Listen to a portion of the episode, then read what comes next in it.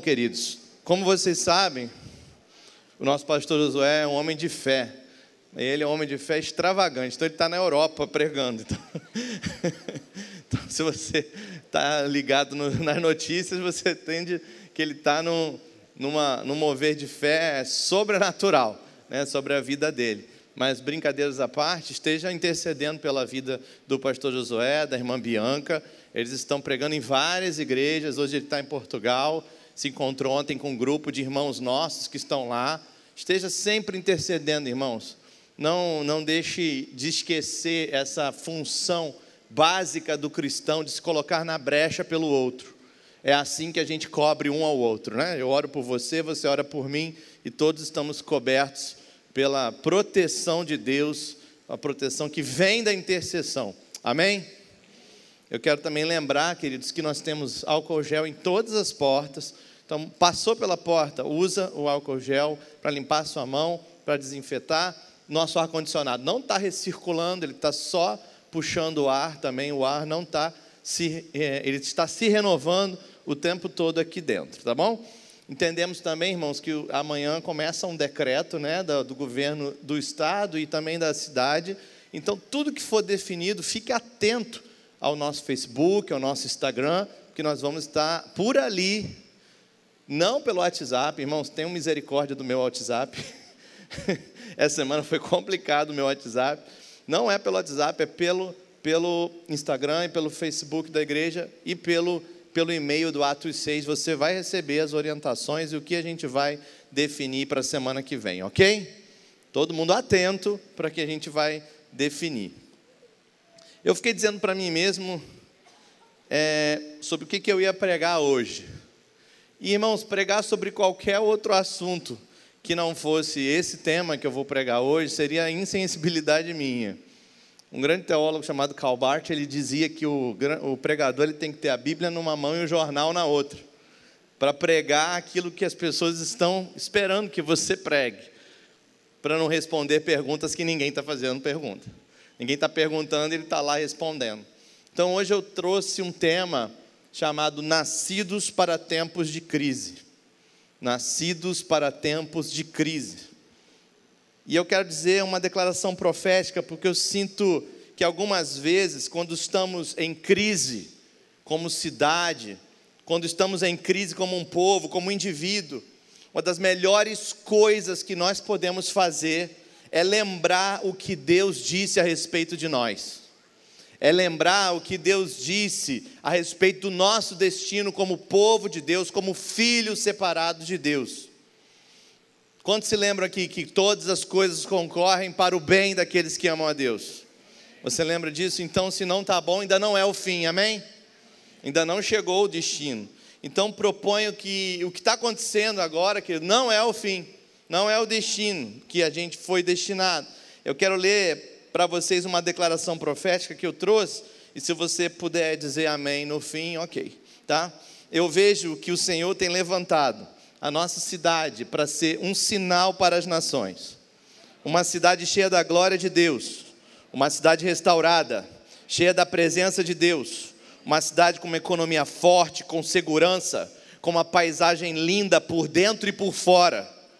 Eu vejo que os discípulos se multiplicarão as igrejas serão cada vez maiores e o reino de Deus será visto em nossa cidade. Alguém pode dizer amém para isso? Essa declaração profética que chega ao seu coração, que você entenda através dessa mensagem de hoje, que isso é desejo do coração do nosso Pai. Abra sua Bíblia em Isaías, no capítulo 61, livro de Isaías, capítulo 61. Eu quero ler essa porção da Escritura, nós vamos começar por aqui e o Senhor vai nos levar por essa, por essa mensagem, por essa ideia de que você foi nascido, que você é nascido, é nascida para tempos de crise. Diz assim a palavra de Deus, Isaías 61, de 1 a 4: O Espírito do soberano Senhor está sobre mim, porque o Senhor ungiu-me para levar boas notícias aos pobres, enviou-me para cuidar dos que estão com o coração quebrantado anunciar liberdade aos cativos e libertação das trevas aos prisioneiros, para proclamar o ano da bondade do Senhor e o dia da vingança do nosso Deus, para consolar todos os que andam tristes e dar a todos os que choram em Sião uma bela coroa em vez de cinzas, óleo de alegria em vez de pranto, e manto de louvor em vez de espírito deprimido. Eles serão chamados carvalhos de justiça, plantio do Senhor para manifestação da sua glória. Eles reconstruirão as velhas ruínas e restaurarão os antigos escombros, renovarão as cidades arruinadas que têm sido devastadas de geração em geração. Queridos, tempos de crise são difíceis, todos sabem disso porque eles não só mexem com as nossas expectativas, não só mexem com o nosso senso de sobrevivência, o nosso senso de autoproteção, mexe também com os nossos temores, mexe com as nossas fragilidades escondidas. Mas tempos de crise nos levam a perguntar: que tipo de discípulo de Jesus eu sou? Qual é o meu nível? Se eu tivesse que ranquear, Nível 1 ou nível 100? Nível 100 ou nível 1000? Nível 1000 ou nível 10 mil? Que tipo de discípulo, discípula de Jesus eu sou? Sabe que eles todos ficam ligados, lidando com estatísticas, notícias, fake news, pesando na balança probabilidades, se está na hora de entrar em pânico ou não. Todo mundo, eu, por exemplo, muito tempo que eu não ligava o Bom Dia Rio de manhã cedo e eu, essa semana eu liguei. E eu falei, uau, quanto tempo eu não faço isso? Quanto tempo eu não estou tão interessado nas notícias que estão para me dizer? E as redes sociais ficam completamente abarrotadas de opiniões, uma apontando para o norte, outra apontando para o sul, uma opinião é médica, outra opinião é política, uma opinião é teológica, outra é filosófica, a outra está caçoando e a outra está falando sério, você não sabe que você acredita. Um médico entra dizendo, não é nada demais, outro médico entra dizendo, é, olha, cuidado, e você fica perguntando: para quem eu vou dar ouvidos? Em quem eu vou acreditar? Mas eu sinto que o Senhor está dizendo para os seus filhos hoje: vocês nasceram para estes dias. Vocês nasceram para estes dias. E essa palavra vem tocar o mais profundo da nossa alma, porque não percebemos quem somos até olharmos para esse texto, até chegarmos em momentos de crise. E no momento de crise, percebemos às vezes que somos os pobres que precisam de boas notícias. Percebemos às vezes que somos os de coração quebrantado que precisam de cuidado. Às vezes bate um frio na barriga e percebemos que somos os cativos precisando de liberdade, precisando, os prisioneiros precisando de libertação das trevas. Às vezes é pior, às vezes esquecemos que já fomos tudo isso, mas agora não somos mais. Não somos mais, porque Ele nos curou, porque Ele nos libertou, porque Ele nos restaurou, e que agora Ele está nos dizendo: vocês nasceram, foram restaurados e curados para estes dias.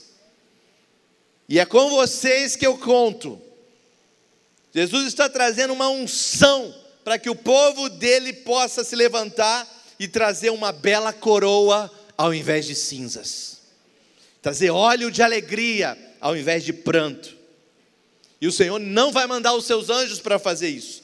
O Senhor não vai ressuscitar os profetas e os patriarcas para fazer isso, porque foram vocês que nasceram para esses dias. Sabe, que acabou a teoria. Chegou a hora da prática. Chegou a hora de encarar o que a igreja foi chamada a fazer, o que a igreja foi chamada a ser. E é muito bom louvar, contemplar, desfrutar mas nós temos irmãos que estão do outro lado do mundo, em outro continente, chorando agora, dizendo: a gente não pode nem sair de casa. E a igreja do Senhor Jesus precisa se perguntar: será que eu entendi que eu nasci para esses dias? Lembra-se? Eu preguei aqui um tempo atrás: levanta-te e resplandece, porque chegou a tua luz e a glória do Senhor raia sobre ti. Lembra? Olha, a escuridão cobre a terra, não fique assustado, é assim mesmo. A escuridão cobre a terra. Está escrito: densas trevas envolvem os povos.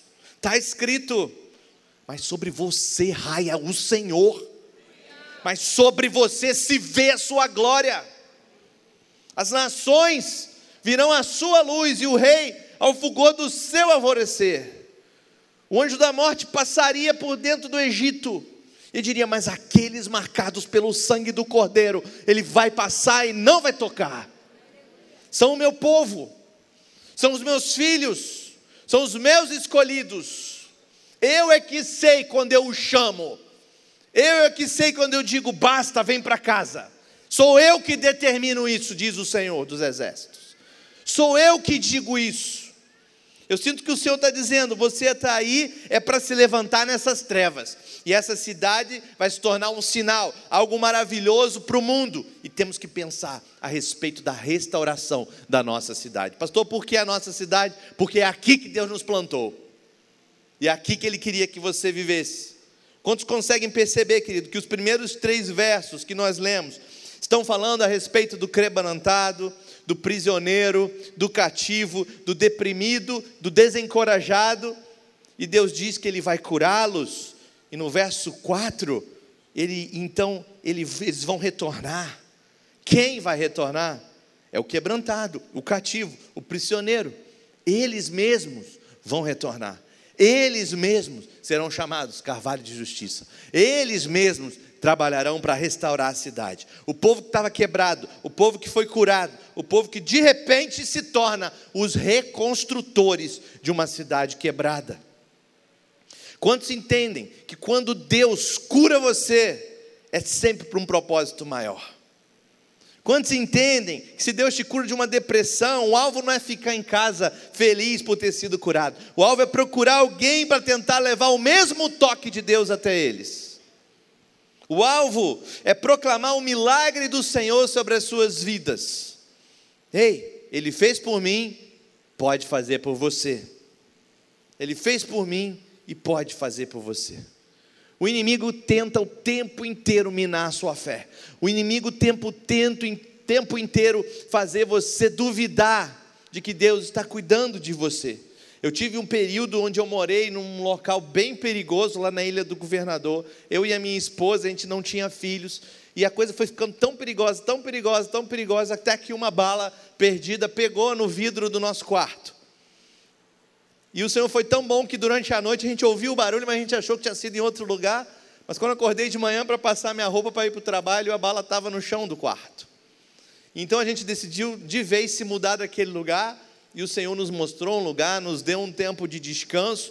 Mas eu lembro que no dia que a gente estava colocando a mudança no caminhão e que a gente estava se mudando de um bairro para o outro, e eu entrei no carro e a gente estava dirigindo o nosso carro e de repente me veio uma declaração. E eu falei assim: É, Satanás, é só isso que você tem para mim? Você acha que eu vou negar o meu Deus por causa disso? Você acha que eu vou abandonar a minha fé por causa disso? Você não sabe o que, que você fez? Você mexeu com alguém que agora vai servir ao Senhor com mais alegria ainda. Agora sim. Eu vou contar para todo mundo que o meu redentor vive e que você é um mentiroso, impotente perto do Todo-Poderoso. Tem algo em você que tem que vir de dentro para fora. Sabe, quando o reino dentro de você se torna um reino ao redor de você, Quantos entendem que agora você faz parte disso? Agora você faz parte disso. Quando Deus te cura, é para você levar a cura. Quando Deus te salva, é para você levar a salvação. Quando Deus te liberta, é para você levar a libertação. Deus não te chamou para você se esconder, Ele te reconstruiu para que você se torne uma reconstrutora, um reconstrutor. E eu estou dizendo para você: se você tem um testemunho, você tem algo para dar. Se você tem um testemunho, você tem algo para dar. E eu quero compartilhar algumas coisas nesse texto. Primeiro, olha para o verso 3. No verso 3 ele diz assim: E para dar a todos os que choram em Sião. E para dar a todos. Pensa comigo, querido, o governo está levantando dinheiro, ajuda para todos que precisarem, mas você tem a ajuda. Você tem a ajuda. Nós fomos ungidos para ajudar aqueles que precisam. Uma bela coroa ao invés de cinzas, óleo de alegria ao invés de pranto. Você se lembra que quando o Senhor Jesus enviou os seus discípulos às cidades e Jesus disse: Eu quero que vocês entrem em uma cidade, não vão de casa em casa, eu quero que vocês entrem em uma casa. Lembra dessa história? Está lá em Mateus 10 e em Lucas 9. E ele disse assim: Quando vocês chegarem lá, eu quero que vocês liberem a sua paz. E, e, se as pessoas que estiverem lá não fossem pessoas de paz, ele disse assim: Eu quero que vocês peguem de volta a sua paz. Você já, já leu essa passagem e perguntou como é que isso funciona? Como é que funciona esse negócio? É, sabe, você chega na casa dos outros e diz: Paz. Será que é assim que funciona? Paz. Paz nessa casa. Eu libero. Paz. Será que é assim? Parece que é um pouco místico esse negócio, né? Mas entenda, querido, existe uma realidade profunda que Jesus está nos ensinando aqui. Você pode liberar, liberar coisas que são tangíveis, mas que são invisíveis. Tipo, você tem algo para dar que não pode ser visto, mas pode ser experimentado. Existem pessoas que levam paz por onde quer que elas vão. É só ela chegar, a paz chega junto. São pessoas que exalam paz. São pessoas que exalam da presença. Elas só precisam estar ali, tudo melhor. Você já teve num leito de hospital e chegou uma visita? E você fala assim: que bom, chegou uma visita. E aí, às vezes a visita fala assim: está na minha hora, eu tenho que ir. Você fala: ah, já vai. É porque acabou o horário de visita. Não tem problema não, o hospital não briga não. Porque você quer que aquela pessoa fique ali para fazer o quê? Nada, só ficar ali. Fica ali. Quem já teve em um hospital internado sabe o que é isso. Fica aqui, não vai embora não. Por quê? Não sei, eu quero que você fique. Eu preciso dessa paz que você tem, que você me trouxe. É como se você se tornasse um catalisador da paz. Eu sinto que Deus está chamando a igreja para ser um catalisador da paz nesse tempo. Um catalisador de uma confiança sobrenatural em Deus não é que você diz algo e tudo simplesmente muda de repente, mas se esse tipo de pessoa estiver na sala, eles simplesmente liberam uma paz. Alguém vai dizer: Ah, eu sei o que é isso, isso é igual na casa da minha mãe. Isso é igual quando eu deito no sofá da minha avó. Eu adoro deitar no sofá da minha mãe. Eu sinto aqui que eu volto à infância. Sabe, aquele cheirinho da cama da minha mãe. Sabe? A cama da mãe da gente tem um cheiro, já viu como é que é? e você deita ali naquele travesseiro e fala: Hum, que coisa boa, que bom relembrar aquele tempo de paz, de cuidado da minha mãe, do meu pai. Mas eu quero te dizer uma coisa, assim, das mais poderosas que você pode fazer, querido, é apenas estar presente ao redor de pessoas quebradas, apenas estar presente se você tem alguma paz para compartilhar. Se você tem paz para compartilhar, esteja presente. Esteja presente. Em seguida, veja o que o texto diz: dar a todos os que choram em Sião. A todos os que choram em Sião. Vocês lembram que Jesus disse em Mateus capítulo 5, no verso 4? Jesus disse uma frase que a gente custa entender. Ele diz assim: Bem-aventurados os que choram, pois serão consolados. Veja, querido, deixa eu falar uma coisa para você. Toda cultura tem um efeito colateral. A nossa cultura aqui é a cultura da alegria. A igreja atitude se alegra com facilidade. A gente é assim. A gente gosta de abraçar, a gente gosta de beijar, a gente gosta de fazer piada. Se você participar da reunião dos pastores com a gente, você vai ficar assim, assim, não assustado, mas surpreendido positivamente. Como a gente é brincalhão entre a gente como a gente gosta de mexer um com o outro, e a gente está rindo o tempo todo. A gente gosta dessa coisa, sabe? É da nossa cultura. Mas o efeito colateral desse tipo de cultura é que às vezes a gente não se sai tão bem em períodos de dor. Às vezes a gente não sabe muito bem o que fazer, porque é o nosso trabalho levar alegria para as pessoas, a gente trabalha para isso. Todo domingo, toda quarta, todo sábado aqui nas células, a gente quer levar alegria para as pessoas, do tipo, se tem alguém chorando, a gente vai lá, se alegre, e a gente ora, a gente declara, a gente profetiza, e depois a gente pergunta: como é que está se sentindo? Dá um sorriso aí para mim, vai, vai, sorri, dá uma risada aí. E a gente quase se sente mal por se sentir mal. Quando estamos mal, o que, que a gente diz? Ah, eu não quero ir na igreja, não, porque lá todo mundo se sente bem e eu estou mal hoje. Eu estou muito mal hoje. E o que eu estou querendo dizer é que tendemos a ser resistentes com pessoas que precisam de um processo de choro para que eles possam chegar até a consolação prometida por Jesus. E isso é bíblico. E se tirarmos aquele pessoal prematuramente do seu processo de choro, conforto, algumas vezes essa dor vai extravasar e vai vazar em outro lugar. Não, não, não, você não está triste, não. Para de chorar, seca essas lágrimas. Alegre, aqui é lugar de alegria. Tá bom. Daqui a pouco isso vaza em outra, outra coisa, em outro sentimento, em outro relacionamento. O processo como um todo é: eu lamento, eu choro, até um lugar de conforto, até um lugar de consolo. E eu sei que você está pensando, é, mas às vezes as pessoas ficam presas nesse lugar do choro. Elas ficam agarradas lá. Eu sei disso. A gente pode até falar disso daqui a pouco, mas é, eu sei que algumas pessoas ficam presas lá. Mas meu ponto aqui é: é importante chorar com os que choram. A Bíblia diz isso: chorai com os que choram. Se tem alguém muito preocupado, se tem um muito desesperado, você não foi chamado para desdenhar dele. Você não foi chamado para caçoar dele, para fazer piada dele. Você não sabe o que ele passou. Você não sabe as perdas que ele teve. Você não sabe os traumas que ele teve. Nós choramos com os que choram. Amém? Quantos estão me entendendo? Isso é uma palavra de Deus para a sua vida, querido. Sabe? É, e eu quero propor que na nossa cidade, nós estamos no meio desse ciclo, sabe?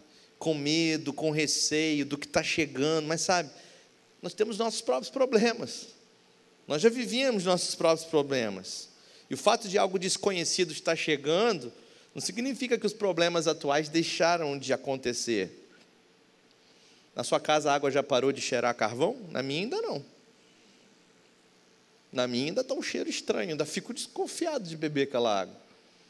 E nós passamos, não passamos? Não está passando? Não está acabando? Foi agradável? Não, mas passou. Passou, tomamos as medidas que tínhamos que tomar e nos preservamos. Alguns ficaram com piriri, mas outros não. Né? A gente sabe disso. Mas passou. Algumas pessoas não precisam que você diga para ela que está tudo bem. Algumas pessoas na sua cela essa semana vão precisar que você diga para elas assim: Eu te entendo, eu estou aqui com você. Eu te entendo, conta comigo. E se você é igual a mim, se você vê uma situação de dor que você não tem solução, você tende a se afastar. Eu não gosto. Eu sou daquele cara que gosta de ter solução para tudo. Tipo, um, um, um, pai perde o seu filho. O que, você vai dizer? Eu, é, eu prefiro me afastar, porque tudo que você diga está errado, não tem resposta certa. E a gente tende a, a ter problema com isso, sabe? Quando quando alguma coisa muito diferente acontece e a gente não tem a resposta, a gente não tem a solução lógica, ou passo a passo, a gente se afasta, a gente, não, deixa para lá. E o que eu estou dizendo, querido, é que a sua cidade precisa de você. Mas ele não necessariamente precisa que você seja o homem resposta, a mulher resposta. Não. Ele só precisa que você esteja lá com eles. Ele só precisa que você esteja lá, que você esteja presente. No Salmo 126, no verso 5, a palavra de Deus diz assim: Aqueles que semeiam com lágrimas, com cantos de alegria colherão. Aquele que sai chorando enquanto lança a semente, voltará com cantos de alegria, trazendo seus feixes. Nós temos que entender que existe um processo. Nós temos que entender que existe algo que as pessoas vão passar. Acontece. É, é, é, é o processo de estar semeando, é o processo de estar sacrificando numa estação para se tornar próspero na próxima. É um processo de saber lidar com a dor ou com momentos complicados e de não entrar num processo de autonegação e saber que essas coisas acontecem. Você não faz isso com seu filho? O seu filho entra em pânico porque tem que entrar numa injeção. E você diz para ele: não vai doer nada. Mentira, vai doer. Né? Tem alguns pais que são mais, são mais sinceros e dizem assim: não, vai doer, mas é importante. Se você não tomar, a, a doença que vem depois disso é muito pior. Não é isso que você faz com seu filho quando ele se machuca e chega com um galo na testa? Já está doendo. Aí tu vem para melhorar a dor, passa o quê? Gelo. Vai parar de doer? Não, vai doer até mais, mas tem que passar o gelo. As pessoas precisam entender que isso faz parte da vida. Com as nossas crianças a gente faz isso. E as crianças às vezes esperneiam. Minha filha precisava de quatro para segurar. Um em cada braço, um em cada perna. E a gente lá para botar o remédio, para botar um gelo. Mas eles são crianças. Nós não somos mais. Não precisa espernear. Não precisa correr, não precisa fugir. Você precisa aprender a lidar. Você precisa aprender a passar por isso. Sabe, a gente precisa aprender isso. São situações adversas. Talvez você passe a noite toda tentando pescar e não consiga. E chega de manhã, Jesus fala: joga do outro lado. E você fala assim: poxa, eu estou a noite toda. Provavelmente eles já tinham jogado do outro lado. Mas eles falam: mas debaixo da tua palavra, nós vamos jogar do outro lado. Entenda, querido. Deus está dizendo: as cinzas de uma cidade estão lá para se tornar em glória. Um processo difícil, um processo de dificuldade, estão lá para se tornar óleo de alegria. Estão lá para ser restaurados. E aquele que vai restaurar é você. Aquele que vai ser usado para restauração é você. Você nasceu para esses dias. Está aqui no verso 4 eles reconstruirão as velhas ruínas, restaurarão os antigos escombros, renovarão as cidades arruinadas que têm sido devastadas de geração em geração. Nós precisamos entender o nosso lugar na história do mundo, nosso lugar na história da humanidade. O Senhor tem o controle de toda a história. Você pode dar o controle da sua vida para Deus ou não você tem livre-arbítrio para isso. Né? Adão e Eva tinham todo o controle para Deus, depois eles tiraram, aí perderam a comunhão.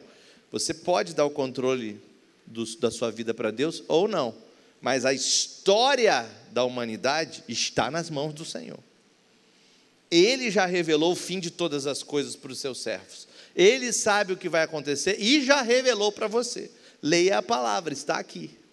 Está tudo aqui para te dar esperança, para te tranquilizar, para você saber que você faz parte de um povo especial. Mas você foi chamado para esse tempo complicado para ser reconstrutor, para ser restaurador, para ser reconstrutora, para ser restauradora. E eu quero terminar essa mensagem indo para uma passagem bíblica que fala de reconstrução de uma forma um pouquinho mais prática, que é o livro de Neemias. Vai para Neemias Vai para o livro de Neemias. Você sabe que Neemias, ele, o nome significa consolador. Neemias significa consolador. E ele tem a tarefa aqui no livro dele. Você vai chegar em casa, passar essa semana e ler o livro de Neemias todinho. São, se não me engano, 11 capítulos. É bem tranquilo de ler. São 11 ou 13? 13. Então, você tem 13 capítulos para ler. Isso aqui, ó, é uma história maravilhosa até para você contar para os seus filhos. Neemias significa consolador. E ele tem a tarefa de restaurar as muralhas e os portões da cidade. Quantos aqui entendem que o Espírito Santo é chamado de consolador?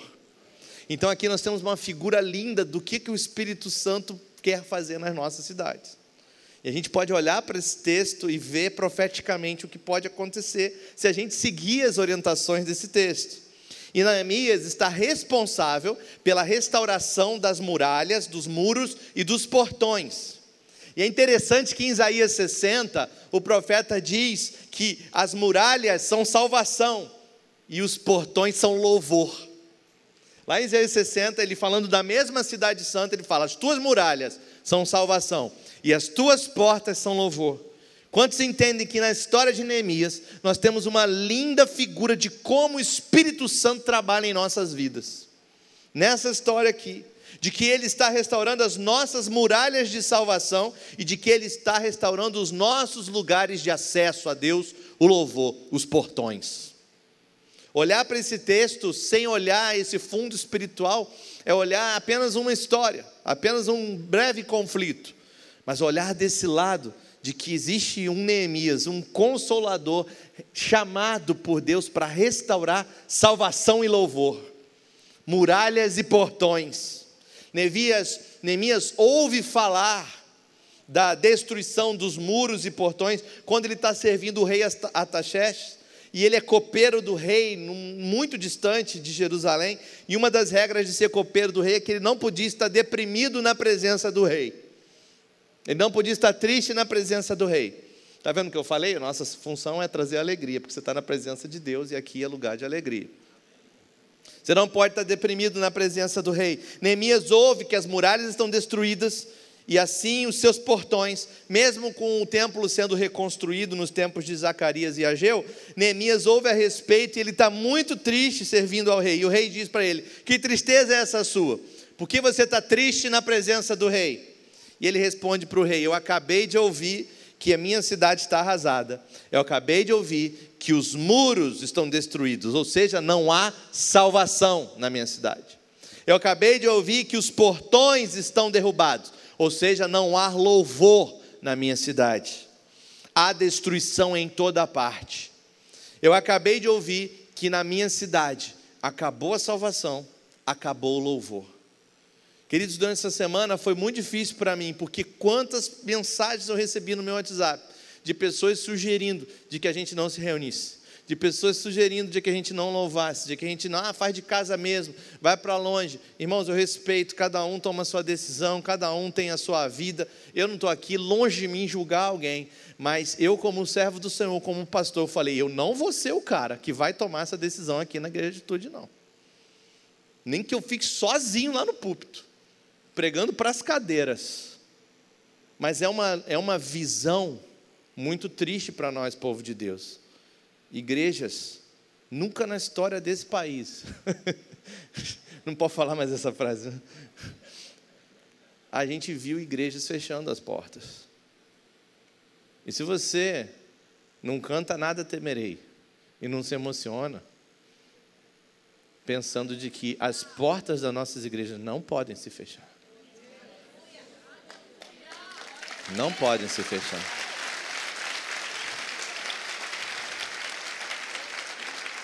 Satanás não pode enviar um vírus e fechar as igrejas do Senhor Jesus. Está errado. Quantos concordam aqui que isso está errado? Está errado. Não, não tem a lógica da Bíblia nisso. Nem da história da igreja nisso. Nem da história dos apóstolos. Nem da história dos profetas, nem dos patriarcas. Não acontece assim. Não acontece assim. Eu conheço um Jesus que, quando viu um leproso, não se escondeu, ele foi e tocou no leproso.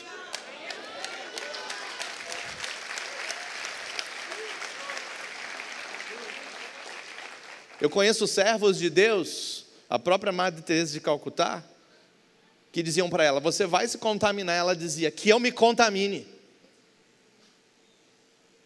Que eu me contamine mas o amor dele está em mim. E eu vou cuidar de pessoas. Quem são esses de vestes brancas? João diz: Tu sabes, ele fala, esses foram que não amaram a sua própria vida até o fim. E se esse discurso é muito duro para você, querido, lamento muito, mas é o que a Bíblia diz: chegará um tempo que, por se multiplicar a iniquidade, o amor de muitos esfriará. E é a realidade. Eu preguei aqui há um tempo atrás, no ano passado, eu creio numa igreja gloriosa. Eu creio numa igreja gloriosa, mas o Senhor está passando a peneira. O Senhor está passando a rede. E quem é peixe fica na rede. Quem é peixe fica na rede. Quem é seguidor de Jesus, ele purifica o leproso, ele ressuscita o morto, ele expulsa o demônio, ele cura os enfermos porque o mesmo Espírito ainda habita em nós.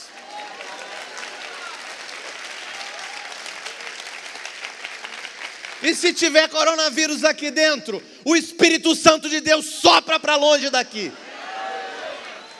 e aniquila. Não pode um ser monocelular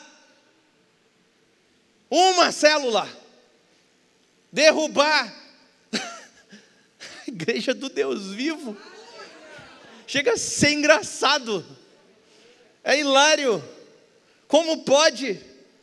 Essa igreja passou pela peste negra na, na, Europa, essa igreja passou pela peste bubônica, essa igreja passou pelo período onde a gente era queimado nas fogueiras, essa igreja passou pelo período onde a gente, onde a gente era lançado aos leões, onde a gente era empalado, onde a gente era crucificado de cabeça para baixo. Quem são estes de vestes brancas? Se você quer o evangelho em dez vezes sem juro, lamento, aqui não tem. Aqui é a vista. Porque o sangue do cordeiro foi derramado e o preço foi caro. Foi caro. E está na hora de se levantar. Eu não achei que eu veria uma cena como essa. Essa igreja sempre esteve abarrotada. E vai continuar abarrotada. Mas, querido, isso não mexe com você. Sobe aqui, eu te convido. Isso tem que mexer com o teu coração. Isso tem que mexer com você. Você nasceu para esses dias. Você nasceu para ser restaurador, restauradora. Você que está em casa, você nasceu para ser restaurador. Aí na tua casa, aí no teu andar, aí no teu prédio. E se o governo mandar fechar, a igreja morre? Não morre. Se Satanás acha que está ganhando alguma coisa, ele está pulverizando o Evangelho. O Evangelho vai para as casas, o Evangelho vai para as praças, o Evangelho vai para a praia. Ele não vence, porque quem é fiel e verdadeiro é aquele que cavalga para vencer. É Ele que vence, é Jesus que vence. Não tem espírito de derrota nesse lugar. O teu pastor está na Europa pregando o Evangelho pregando Jesus naquela terra deserta, naquela terra seca, naquela terra que virou as costas para Deus e que fez pacto com o inimigo das nossas almas. Ele está lá, o seu pastor está lá, corajoso, encarando, amando.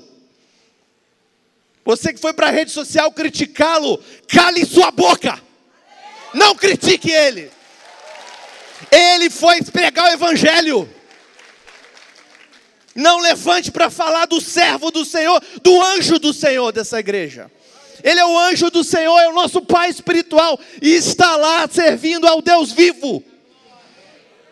O Espírito Santo diz à igreja: Eu sou vitorioso, eu vou vencer. E nós vamos para casa hoje convictos que nós nascemos para esses dias, nós nascemos para agora. Você está aqui porque Deus falou para você estar tá aqui. Você está em casa servindo, ouvindo, porque Deus falou para você estar em casa servindo ouvindo.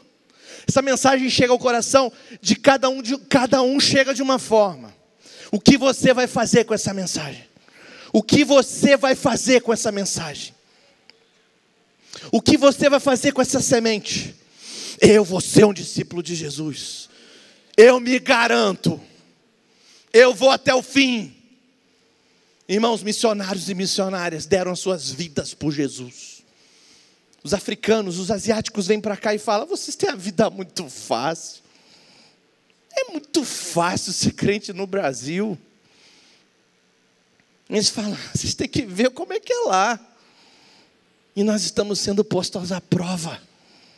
E o Senhor está dizendo: onde está o meu povo, que se chama pelo meu nome? Onde está o meu povo? que se chama pelo meu nome. Ele começa a restaurar os muros, ele começa a restaurar os portões, a salvação e o louvor. Mas sabe o que acontece? Os inimigos se levantam. Os inimigos não querem deixar eles restaurarem as muralhas e as portas. Não pense você que nós vamos nos levantar para restaurar uma cidade e o inimigo vai ficar de braço cruzado. Eles se levantam. E no, no que eles se levantam, nesse processo de restauração, faz parte disso. Faz parte. Nós olhamos, nós já sabemos.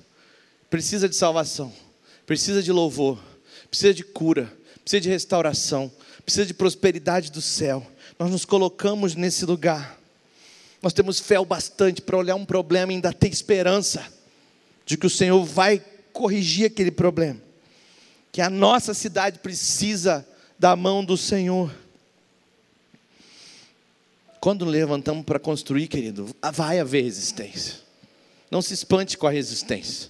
Os apóstolos sofreram resistência. Os pais da igreja sofreram resistência. Os reformadores sofreram resistência, derramaram o seu sangue. Os congregacionais, batistas, presbiterianos, metodistas, puritanos, que cruzaram o Atlântico para fundar outra nação, foram saindo de lá fugidos, sofreram resistência. Aqueles que chegaram aqui há 120, 130 anos atrás, foram perseguidos, sofreram resistência. Mas o Evangelho só chegou até você porque tinha gente de coragem para não parar quando a resistência viesse. Algumas pessoas me perguntou: vai ter célula essa semana? Eu digo: você é o líder, você que sabe.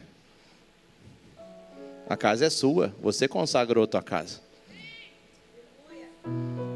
O ministério é seu, você que entregou para o Senhor. Vai ter célula essa semana? É com você mesmo. Quando você se levanta para reconstruir, querido, sempre haverá sambalates e tobias, eles se levantarão contra você. Eu quero dizer hoje, se ninguém está te resistindo, que provavelmente você não está fazendo nada que vale a resistência. E se você não dá de cara com um demônio de vez em quando, provavelmente você está andando do lado dele. Você foi chamado para encarar ele de frente. Você foi chamado para botar ele para correr. Você foi chamado para não ter medo dele. É ele que tem medo de você. A Bíblia diz que ele crê e treme. Ele crê e treme. Porque quando ele olha nos seus olhos, ele vê o Filho de Deus que habita em você. Você foi chamado para isso. Eu vou terminar, vou terminar aqui só contando o resto da história. Aqui eles começam a reconstruir a muralha. Eles são resistidos repentinamente. Na história, as pessoas que estão reconstruindo ficam aterrorizadas e elas procuram Neemias. Lembre-se, querido, que aquelas muralhas ficaram destruídas por 140 anos. E por 70 72 anos eles tentaram reconstruir aquele muro. Em 72 anos eles não reconstruíram nenhum muro e não instalaram nenhum portão. O que eles não puderam fazer em 72 anos, Neemias fez em 52 dias. O que nós na nossa humanidade não podemos fazer, o Consolador pode fazer. E aqui está o que ele fez, eu acho que isso é um modelo para nós. Imediatamente após o início da reconstrução, eles perceberam que não iria dar certo, porque os trabalhadores ficaram aterrorizados. Neemias fez então o seguinte: ele parou a reconstrução do muro, ele pegou todo o povo, colocou e organizou o povo nos muros, e eles colocaram, ele colocou as pessoas para reconstruir o muro que estava mais próximo da sua casa. E ele pegou as famílias, pegou aqueles homens e colocaram: você vai reconstruir essa parte do muro que está perto da sua casa. Você vai trazer salvação para perto da tua casa. E ele coloca, e aí de repente, aqueles trabalhadores começam a ser beneficiados com a salvação que eles trazem para perto da casa deles. Lembra alguma coisa para vocês? Lembra alguma coisa? Você quer a glória de Deus na sua casa? Você precisa da glória de Deus na sua rua. Você quer a glória de Deus no seu bairro? Você precisa da glória de Deus em todas as ruas do seu bairro. Você precisa se multiplicar e restaurar a salvação perto da tua casa. A próxima coisa que ele faz aqui é o seguinte: daqui por diante, não são apenas os homens que vão fazer a obra. Daqui por diante, nós vamos fazer isso em família. E Neemias coloca famílias. E ele dá uma espada para cada um. Ele dá uma espada para cada um e diz: Isso é que vocês vão fazer. Vocês vão trabalhar com um braço e segurar a espada com o outro. Então vocês vão alternar turnos, porque se alguém estiver trabalhando com as duas mãos, alguém da família vai ter que ficar segurando a espada enquanto alguém restaura a salvação, enquanto alguém restaura os muros. Então todos ali tinha uma espada e uma ferramenta, uma estratégia. Todos ali. E quando o inimigo viu o jeito que Neemias estava fazendo as coisas, quando o inimigo viu que as famílias, com as suas espadas, protegiam os restauradores daquela cidade, a Bíblia diz que os inimigos perderam a esperança e eles foram embora. E eles botaram para correr os inimigos, sabe como? Restaurando a salvação perto de suas casas, debaixo da proteção de suas famílias.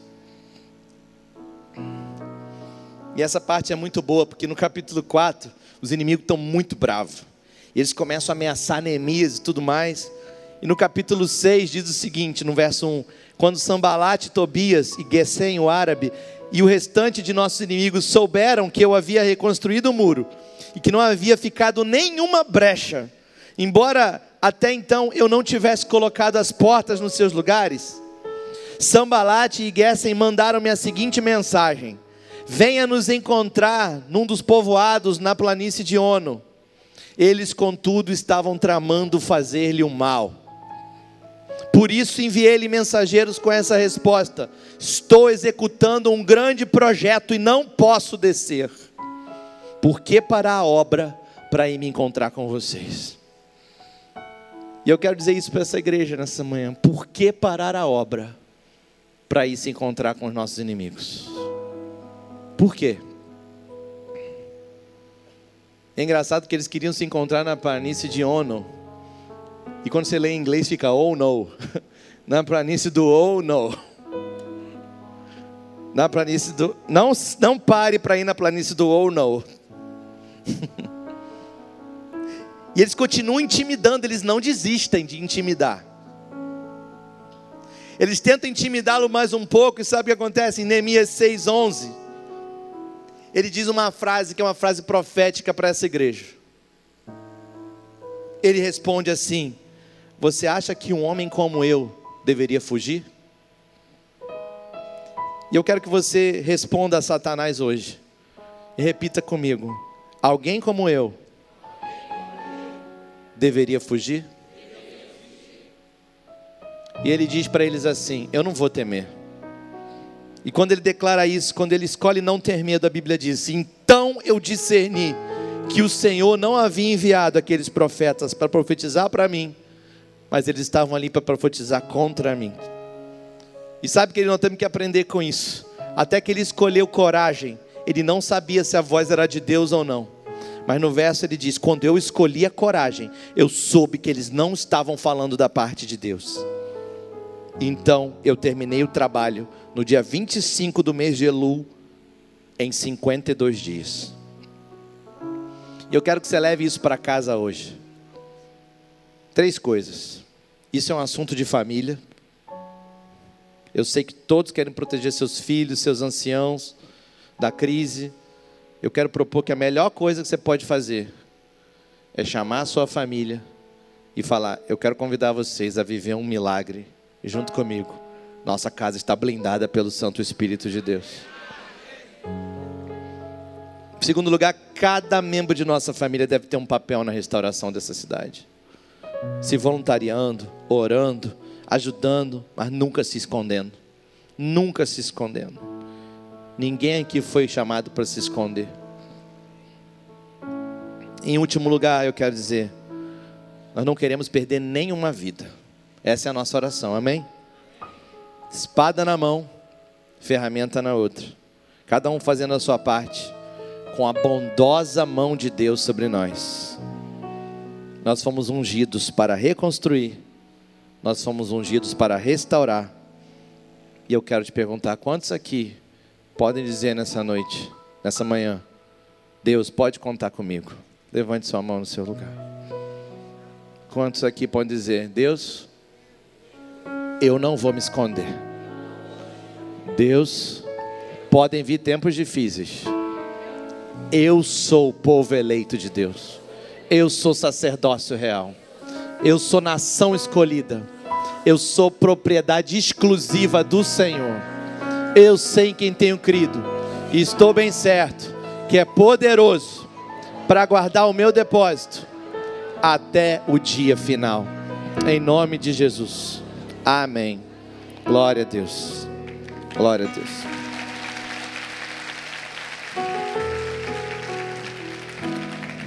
Vamos orar? Baixe sua cabeça. Santo Espírito de Deus, como igreja do Senhor Jesus, pedimos a Ti coragem, pedimos a Ti ousadia. Santo Espírito de Deus, pedimos a Ti estratégia, pedimos a Ti sabedoria. Santo Espírito de Deus, pedimos a Ti, fala mais alto aos nossos ouvidos. Que essa seja uma semana de visitação da presença de Deus em cada casa. Que essa seja uma semana que o Espírito Santo fale forte ao seu coração. Que essa seja uma semana que o Santo Espírito de Deus te dê direcionamento. Santo Espírito de Deus, direciona a nossa igreja, direciona o nosso corpo pastoral. Santo Espírito de Deus, direciona o nosso pastor direciona os nossos governantes. Santo Espírito de Deus, esse é o seu ministério, essa é a sua obra. Nós somos apenas vasos nas tuas mãos. Santo Deus, aqui está a tua igreja, que o teu filho comprou com teu sangue precioso. Santo Deus, aqui está a tua congregação, reunida em fé, e nós pedimos, Senhor, ajuda-nos a mover essa fé da teoria para a prática. Ajuda-nos a viver o teu sobrenatural. Ajuda-nos, Senhor, a ser uma igreja que é luz nas trevas. Uma igreja que leva esperança para o abatido. Uma igreja que oferece uma bela coroa ao invés de cinza. Óleo de alegria ao invés de pranto. Vestes de louvor ao invés de espírito angustiado a fim de que todos eles se chamem carvalhos de justiça, chamados para o Senhor, para a tua glória. Nós louvamos e exaltamos o nome daquele que é todo-poderoso, no nome de Jesus. Amém e amém. Que Deus abençoe, irmãos.